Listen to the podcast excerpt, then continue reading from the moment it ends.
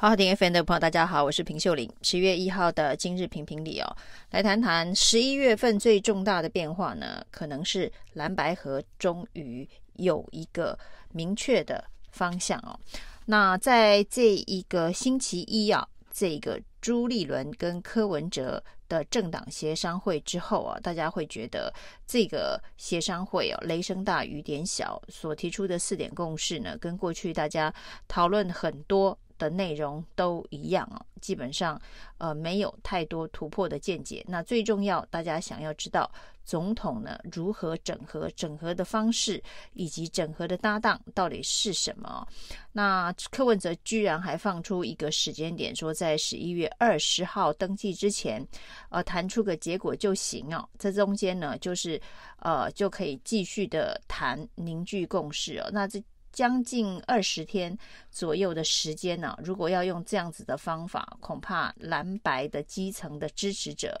都会炸锅。于是呢，在这个越快越好的这一个各方呼吁之下，这个诸侯科三巨头终于在星期二的晚上十点钟碰头了。那这一个碰头长达一个小时的会谈呢、是不是真的能够把？这个蓝白总统整合的方式以及整合的搭档，做出一个至少呃明确的决定哦，让基层不要再继续的焦虑哦。那如果这一个谈判呢没有办法谈出一个结论的话，也许大家对于蓝白合的可能性就会趋向悲观了哦。那至于侯科科侯怎么配，是透过什么样子的方式的搭档哦，能不能够？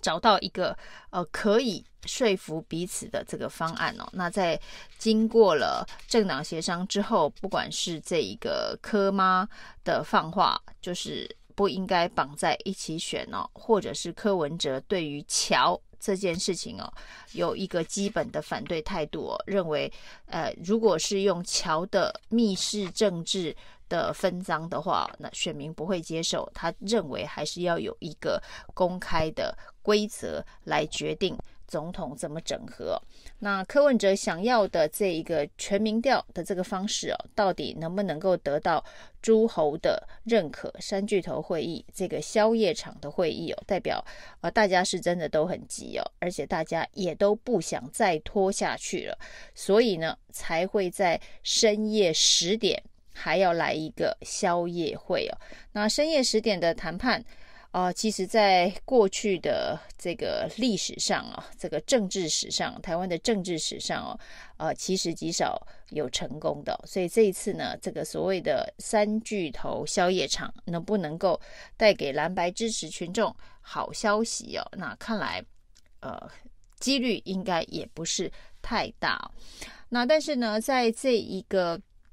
跟王金平见面之后呢，柯文哲的确开始，呃，对于整个蓝白河的布局有不一样的想法。所谓的换位思考，呃，这个所谓的时机局势的变化，柯文哲的换位思考想的是哦，就是无论如何啊，国民党所推出的候选人就是侯友谊哦，所以他不可能有机会。跟国民党其他的人搭档哦，那这件事情呢，应该是柯文哲从王金平换位思考的建议当中所学到的一课。那除了这个之外哦，那。王金平所提点柯文哲的，就是民众党是一个小政党哦，那有人脉、经脉缺乏、匮乏的问题啊。那对于柯文哲来讲，如果他愿意成为副手的话，这一切呢，都可以由家大业大的国民党来完成哦。他就当一个班内。副总统就好了。那至于柯文哲，他会想要当这样子的一个副总统吗？这恐怕，呃，跟柯文哲呃独立组一个民众党，那短短的时间之内呢，能够造起这样子的浪的性格跟判断呢，那并不。相同，所以呢，柯文哲对于要继续参选下去的决心啊，就是选总统的决心，应该也是相当的坚定哦。那所以王金平所谓的姻缘，呃，要在这么短的时间之内到来，应该不是太容易哦。那这个宵夜场，这个三巨头的密谈啊，绝对是决定这个明年一月十三号的这场总统选举相当关键的一个会议啊。那在十点到十一点的这个时间点上哦，那目前双方还没有新的讯息提出来。不过呢，看来呢，柯文哲对于要退居副手这件事情哦，短时间之内是应该不会点头答应的。那所以，除非呢，国民党同意用一个类似民调的方式，所谓的公开的方式来进行呃这个总统候选人的这个决断哦，那这个。现在以民调都是麻花的状态来讲哦，侯友宜如果愿意接受承担某些风险的话，也许这个是一个解套的方案。但是这个解套方案哦，对于国民党内的这个不同的呃这个派系山头啊，或者是这个基层呃比较。坚定的基本教义派来讲哦，恐怕也不容易接受哦。万一这个民调当中是由柯文哲胜出的话，那所谓的柯侯配哦，那到底国民党的基层现在能不能够接受，变成是一个另外一个原本没有出现的这个变数哦？那只是说在这个下架民进党政党轮替，以及呢让柯文哲当总统，哎，这两个。啊，逻辑里头啊，这个所谓的蓝营的这个基层的民众要如何的做选择跟判断呢？那只是说另外一个，当然还有侯友谊个人的意志。不过他已经说了，他愿意当副手。如果在呃当时的游戏规则是一半的初选，一半的民调，他认为在这样子的一个游戏规则之下，他可以当副手。那现在已经走到了这个政党协商。的这一个轨道上的时候哦，那如果柯文哲还是坚持要用一个所谓的规则，一个公平的规则，以免让外界觉得是呃密室分赃，是乔事情乔出这个正副总统，就是搓圆仔汤啊，不是搓搓圆仔汤有违反选罢法的，搓汤圆哈，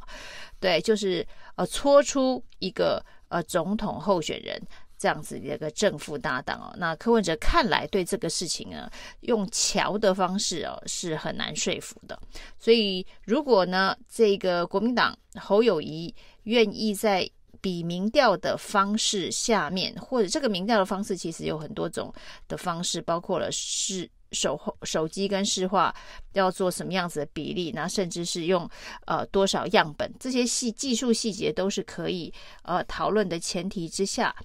那也许呢，所谓的蓝白整合，不管是侯科配或者是柯侯配，在这样子的基础下啊、是有可能成型的。只是这个基础下，呃，跟赖清德的对战，由于最近赖清德的这个民调持续的下跌当中，看来也是一个所谓的固守基本盘。的一个选战策略下面所得到的结果，那现在就是不管是哪一个政党啊，都以固守基本盘作为基本的这个选战策略。那对于真正在投票之前呢，最后的决战当中哦，绝对不是只有基本盘就能够赢。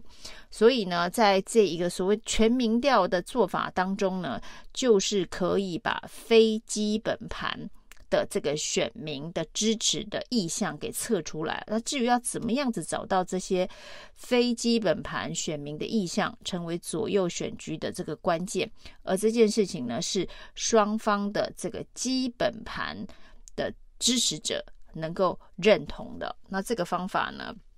除了民调，真的很难想出其他更适合的这个方式哦。那这一个摊牌到底呢？呃，会有什么样子的结局哦？那明天朱立文会有一个记者会哦，在十一月一号的时候，在这一天，其实呃，郭台铭的动作到目前，大家也认为说，十一月二号他显然是会把联署书送达中选会哦，十一月一号他会亲自去送，还会开记者会哦，所以代表至少在联署完成的这个阶段呢，他并还没有完全还没有打退堂鼓，那。如果蓝白能够整合的话，那也许十一月二十号，在顾全大局的思考之下，他不会去登记啊。那如果蓝白最终还是选择各自登山的话，也许呢，郭台铭也会陪着他们一起登山呢、以上是今天的评评理，谢谢收听。